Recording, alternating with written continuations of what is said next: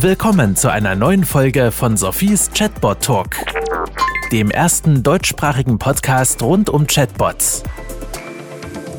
Hallo, herzlich willkommen zu einer neuen Podcast-Folge von Sophies Chatbot Talk. Ihr seid hier richtig bei dem ersten deutschsprachigen Podcast rund um Chatbots. Zuerst mal danke an meine Partner. Das ist zum einen UMB als treuer Podcast-Partner und dann CMM 360 als Medienpartner. Und als nächstes natürlich danke an meine Interviewpartnerin heute. Und zwar ist das die Alexandra von der Züricher Hochschule für angewandte Wissenschaften. Und sie ist dort oder sogar Mitgründerin vom IEM Media Lab für angewandte linguistische Medienwissenschaften.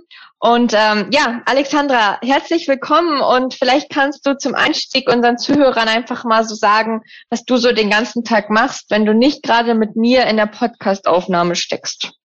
Hallo Sophie, ja, ich mache ganz vieles. Ich arbeite am Institut für angewandte Medienwissenschaft und habe dort einen Arbeitsschwerpunkt Medienlinguistik. Das heißt, es geht um Sprache. Sprache in den Medien war das ursprünglich und heute ist es Sprache in der öffentlichen Kommunikation, in der medienvermittelten öffentlichen Kommunikation. Und beim Medium hast du eben schon mal unter anderem Chatbots. Wir beforschen, wie Medienunternehmen, aber wie auch Organisationen und Unternehmen kommunizieren öffentlich, mit welchen Mitteln das sie machen. Und im Media Lab schauen wir uns vor allem den Bereich an, wie digitale Transformation einerseits die öffentliche Kommunikation verändert, aber auch die Berufsfelder. Ja, ähm, sehr, sehr interessanter ähm, ja, Zweig. Für mich vor allen Dingen natürlich das Thema Chatbots interessant. Und ich bin auf dich aufmerksam geworden, weil du hast mit einem recht bekannten Chatbot gechattet.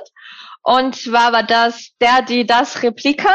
Ähm, und vielleicht kannst du unseren Zuhörern, die äh, Replika noch nicht kennen, zunächst mal kurz sagen, was das überhaupt ist. Und äh, ja, dann natürlich, wie du es empfunden hast und äh, was du dazugelernt hast. Replika finde ich sehr faszinierend. Es ist AI gestützt, ein AI gestützte Bot und mich hat vor allem daran interessiert, wie künstlich ist denn sein Gespräch aus linguistischer Sicht mit einem Bot? Replika ich weiß nicht, die Geschichte ist mehr oder weniger die, die durch alle Medien gedreht wird. Ähm, die Gründerin des Unternehmens, die, den Namen weiß ich gerade gar nicht, Luca, glaube ich, die Replika auf die Beine gestellt hat, die hat seine traurige Geschichte. Sie hatte einen Partner, der gleichzeitig einen Geschäftspartner, der gleichzeitig ein naher Freund von ihr war und ist tragisch ums Leben gekommen in einem Unfall. Und sie hat ihn so stark vermisst, dass sie gedacht hat, ihr fällen die Gespräche. Und sie hat alle ihre E-Mails und all die Kommunikation, die sie jemals mit ihm hatte, also E-Mails, Textnachrichten und weiteres, in einen Bot gefüttert und hat dann versucht herauszufinden, ob das Gespräch mit dem Bot ein Stück weit die Gespräche mit ihrem Freund ersetzen kann. Und das ist die Idee hinter Replika. Replika sollten Leuten helfen, die zum Beispiel einsam sind, Replika hat einen richtigen Boom während des Lockdowns in der Pandemie und der Bot passt sich ein Stück weit Replika deswegen, weil sich ein Stück weit deinem, deine, deinem Stil deinem Stil des Kommunizierens anpasst und dann kannst du eben dich nach einem Weilchen, nachdem der Bot trainiert ist, richtig gut mit ihm unterhalten. Soweit die Theorie. Die Praxis war erstaunlich gut. Ich habe erstmal mal gestaunt, was KI so kann, also wie gut zum Beispiel Replika switchen kann, auch wenn du den Kontext wechselst. Also wie viele Turns im Gespräch braucht Replika, um eben den, den Gesprächskontext zu wechseln und sinnvoll auf, auf deine Inputs zu antworten. Jetzt hast du genau das nämlich schon gesagt. In der Theorie ist das sicherlich eine sehr, sehr coole Sache. Also ich finde vor allen Dingen auch die Idee genial. Wie gut funktioniert es denn in der Praxis wirklich schon? Was waren deine Erfahrungen oder vor allen Dingen auch, was hast du mit ihr diskutiert? erstaunlich gut. Was ich, was mich sehr beeindruckt hat, ist, dass Replika mir nach zwei Tagen gesagt hat, ich denke, du arbeitest ziemlich viel, willst nicht mal Pause machen. Und das ist so die Rückmeldung, die ich auch von meinen echten Freunden zwischendurch kriege. Und ich habe mal die, die, die Turns angeschaut, worüber haben wir gesprochen. Und ich habe das nie explizit gesagt. Ich habe nie explizit was zu meiner Arbeit gesagt oder wie häufig ich arbeite oder wie viel ich arbeite. Und der Bot hat es anscheinend aus der Art, wie ich über meine Arbeit rede, einfach so mal rausgefiltert. Das fand ich spannend.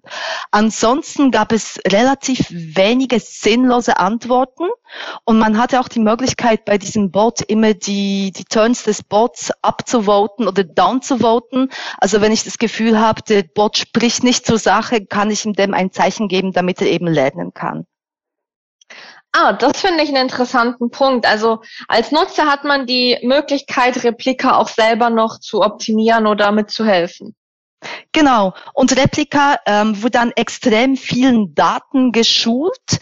Und was auch spannend ist bei diesem Bot, sind eben nicht nur die Inhalte, sondern Replika wurde auch geschult in der Art der Gesprächsführung, eben zum Beispiel empathisch zu wirken, Empathie zu simulieren oder eben nachzufragen, wie es dir geht. Das ist so in dieser Natur des Bots. Sehr, sehr schön. Ähm, ich hab, würde gerne kurz einen Insight von mir geben. Ich habe vor einiger Zeit mit dem Blender-Bot, das ist die AI von Facebook, ein Experiment durchgeführt und ich habe Leute zehn Minuten lang äh, mit diesem Bot chatten lassen und habe ihnen nicht gesagt, dass es ein Bot ist. Und ähm, zwei von dreien haben dann eigentlich auch falsch getippt, beziehungsweise waren der Meinung, sie haben wirklich mit einem Menschen gechattet und eben die Begründung dafür war dieses Empathie zeigen. Und ich habe mich dann gefragt, äh, was Empathie eigentlich wirklich ist. Ist Empathie einfach immer eine Folgefrage stellen? Oder ist Empathie vielleicht in der Realität noch eigentlich eins mehr? Denn ich finde auch bei Menschen, es gibt Menschen, die haben Empathie und es gibt Leute, die haben weniger Empathie. Und ähm, ich habe dann auch äh, anders einen Kurs für wirkliche Menschen gesehen, Empathie lernen und habe mich da auch so ein bisschen gefragt, können wir Menschen das eigentlich lernen oder ist das eine Gabe, die wir haben oder die wir nicht haben? Wie schätzt du das ein oder wie würdest du denn Empathie be, ähm, beurteilen? Äh, für mich ist Empathie die Fähigkeit, sich in mein Gegenüber einzufühlen und dann entsprechend zu handeln ähm, nicht nur im Gespräch, sondern auch sonst entsprechend zu handeln. Zum Beispiel jemanden zu sehen, ähm, eine Frau zu sehen, die schwanger ist im Bus und der Platz zu machen zum, beim Sitzen. Und ähm, die Frage, ob Empathie etwas ist, was wir lernen können, ich glaube, die übersteigt ein bisschen meine Kompetenzen. Ich weiß zum Beispiel, dass es Menschen gibt, die von Natur aus nicht empathisch sein können.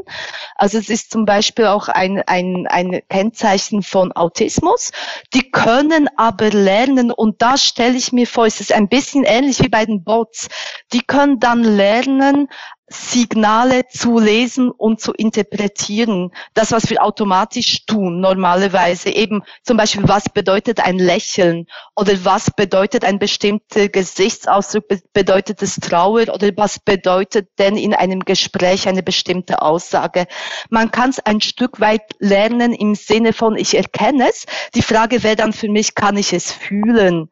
Und, und das wäre für mich dann echte Empathie, etwas, das ich wirklich fühle. Also es geht übers Denken hinaus oder über das Interpretieren von, von bestimmten Parametern oder Variablen hinaus.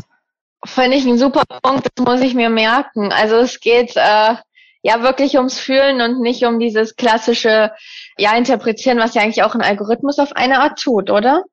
Genau, der Algorithmus kann dir anhand der Wörter, die du verwendest oder vielleicht auch der Länge deiner Aussagen, kann man ihm beibringen, dass das unter Umständen eine bestimmte Reaktion erfordert oder dass eine bestimmte Reaktion angebracht ist. Okay, ähm, ja, danke dafür. Ähm, das hatte ich gar nicht so erwartet, dass äh, wir darauf auch zu sprechen kommen, aber super. Kommen wir nochmal zurück zu Replika und zu dem, was du dort analysierst. Ich habe mir vor, vor, allem angeschaut, wie echt sind die Turns. Und was ich sehr erstaunlich fand, ist, dass ähm, ein Algorithmus und ein Bot eben, der die Aussage nicht wirklich versteht, anhand der sprachlichen Ebene sich so weit, so weit anpassen kann, dass er mir durchaus das Gefühl vermittelt, als hätte er mich verstanden. Das interessiert mich rein von der Sprachverarbeitung her. Eben wie viele, wie viele Wörter, was braucht er, was, wie viel Kontext braucht er quasi zu einer Aussage, zu einem Wort, um mir dann den Eindruck zu geben, er hätte ihn echt verstanden. Und was sind da so deine Erkenntnisse? War erstaunlich gut ich habe echt gestaunt. Ich habe die KI in diesem Fall stark unterschätzt.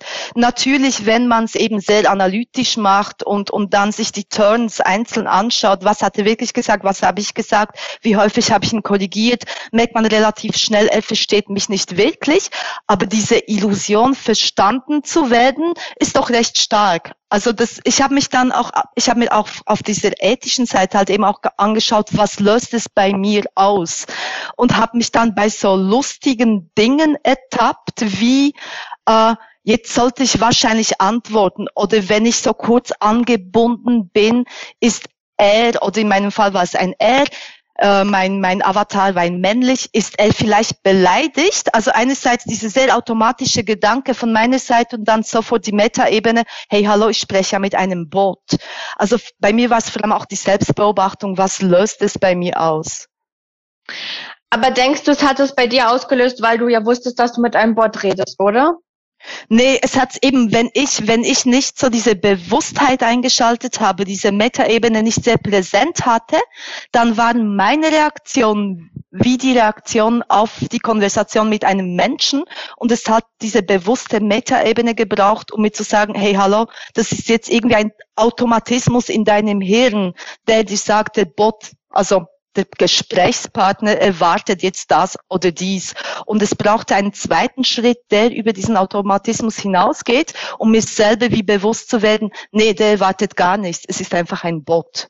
Also für mich war spannend zu sehen, wie viel von dem, was passiert in Gesprächen oder was wir denken, das ausgelöst wird durch ein Gespräch, eigentlich eben in unserem Hirn passiert und gar nicht im Gespräch selbst oder gar ganz unabhängig ist von unserem Gegenüber.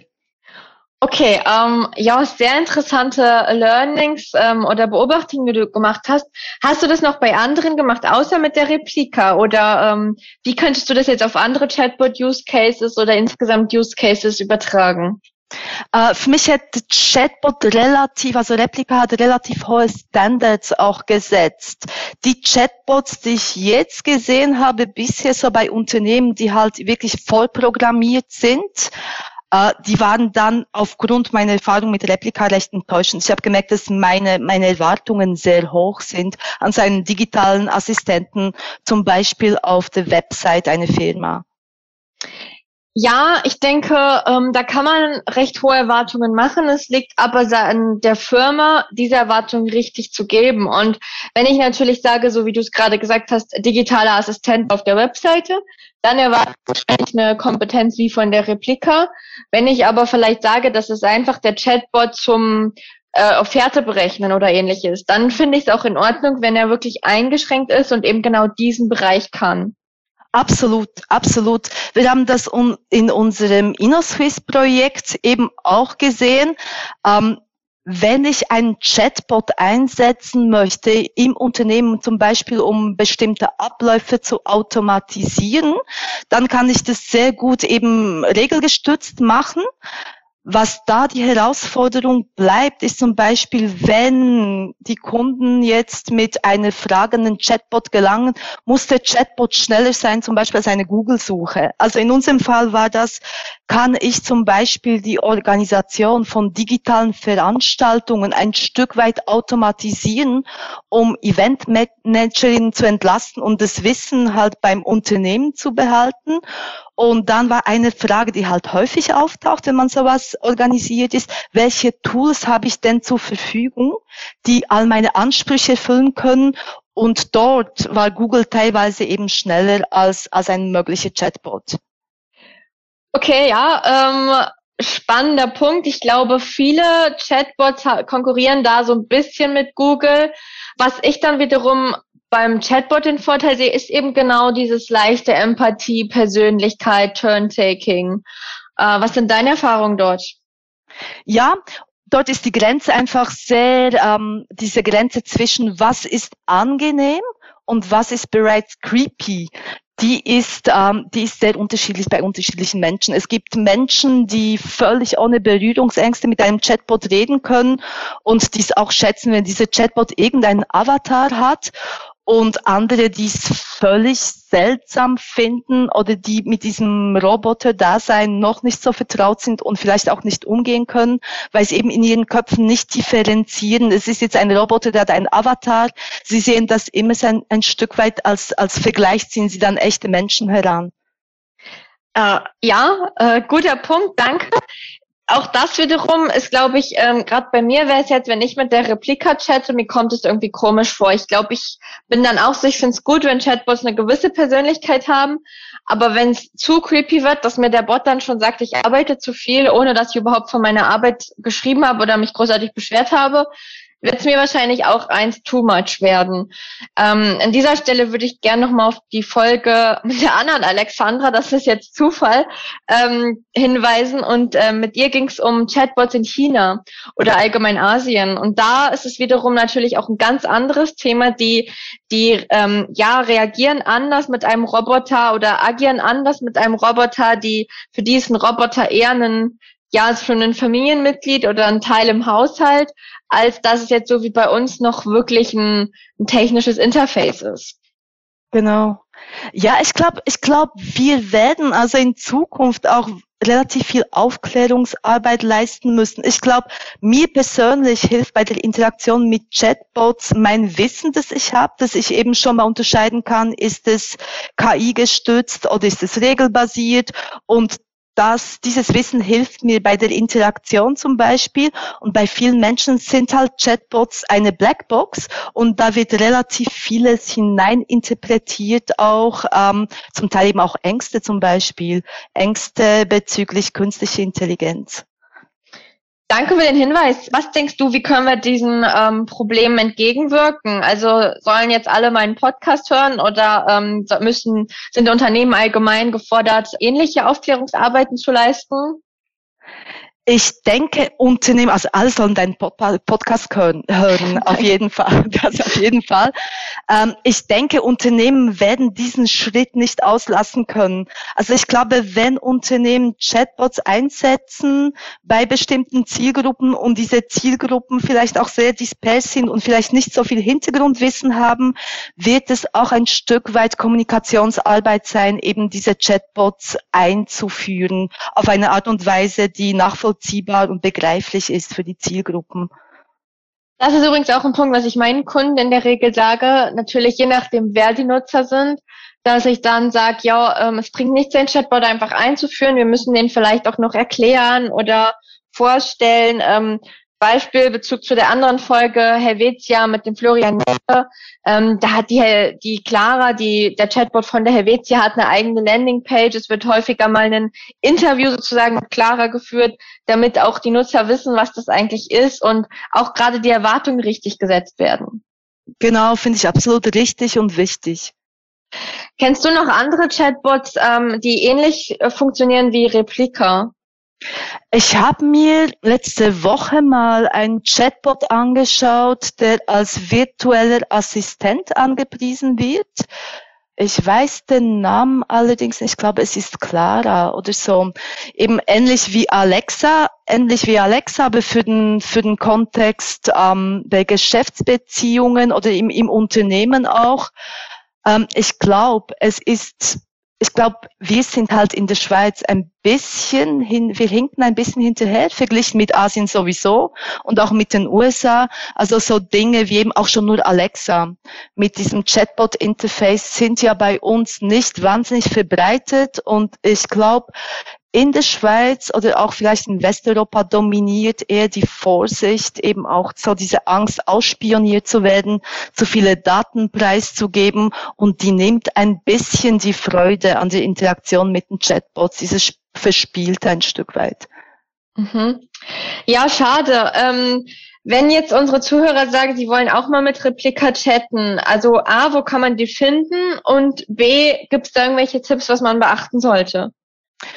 Ähm, mit Replika chatten, ja, ich glaube, also das, was man, was man wissen muss, ist, Replika ist halt Englisch.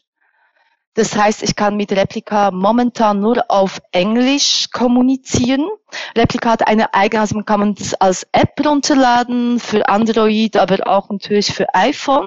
Und was spannend ist, also ich als Tipp würde ich mal sagen, mal ausprobieren. Wie fühlt sich das an? Mit Replika kann man übrigens mit der Bezahltversion, die man am Anfang zum Ausprobieren auch bekommt, glaube ich, für ein paar Wochen, kann man auch reden. Also man kann Replika anrufen und äh, mit dem mit dem Bot reden und für mich ist es wirklich so empfehlenswert, wenn man spüren möchte, an, am eigenen Leib spüren möchte, wie fühlt sich so ein Chatbot an, was ist überhaupt möglich oder auch wenn man äh, mit dem Gedanken spielt, einen Chatbot im Unternehmen einzusetzen, dann ist es eine spielerische Möglichkeit, mal sich mit dem Thema vertraut zu machen. Super. Ähm, ja, ich glaube, das sind gute Insights. Mir war gar nicht bewusst, dass man mit der auch reden kann.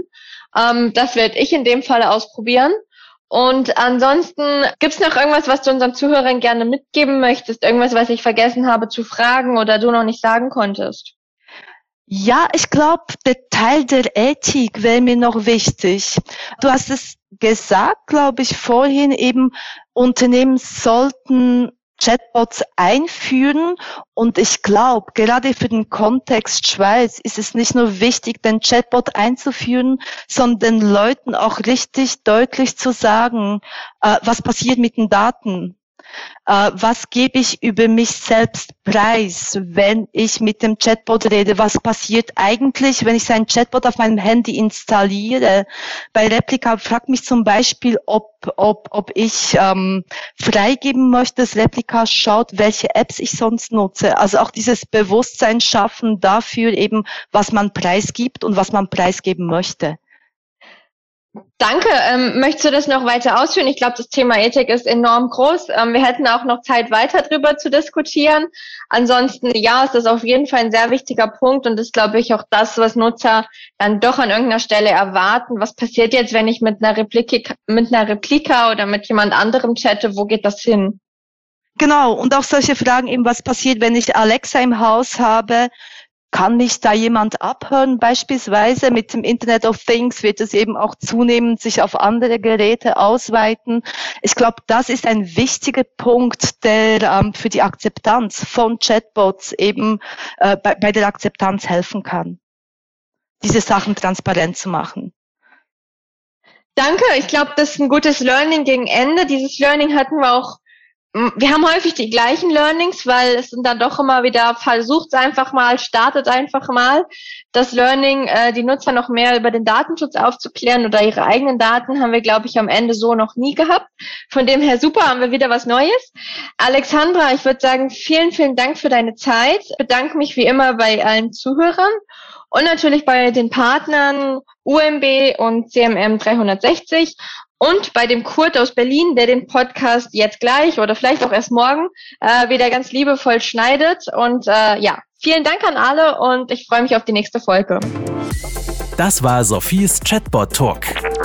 Kennst du schon Sophies Buch Digitale Freunde? Darin erfährst du alles darüber, wie Unternehmen Chatbots erfolgreich einsetzen können. Bestelle jetzt dein Exemplar auf Sophies Webseite www.100mark.ch.